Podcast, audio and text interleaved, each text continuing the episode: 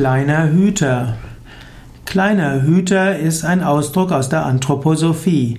Die Anthroposophie spricht vom Hüter der Schwelle und dort gibt es den kleinen Hüter und den großen Hüter.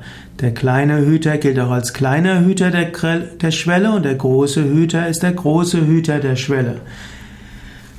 In der Astrologie gibt es den Saturn, auf Sanskrit Shani, und der Saturn gilt als Hüter der Schwelle.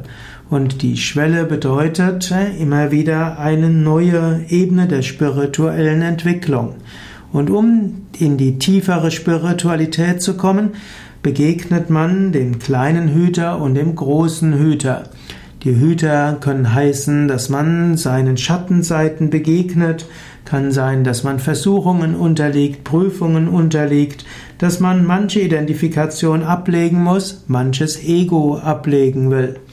Und so gibt es den kleinen Hüter, der hm, mehr einen schrecklichen Anblick hat, was heißen soll, dass man sich seiner Schwierigkeiten bewusst wird, seine Schattenseiten und so weiter. Man lässt die oberflächlichen Identifikationen los, man lässt das Alltagsdenken los, man lässt den Pragmatismus los und dann wird man mit dem konfrontiert, was es im Inneren gibt.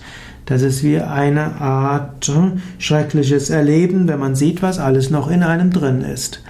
Und manchmal gibt es dann den großen Hüter und der große Hüter ist dann derjenige, der verlangt, dass wir all unsere Natur transformieren. Was wir im Yoga als Reinigungserfahrung bezeichnet und in manchen äh, psychotherapeutischen Traditionen als Reinigungsprozesse oder innere Prozesse, ist das, was man in der in der Anthroposophie zum Teil als Aufgaben des kleinen Hüters sieht.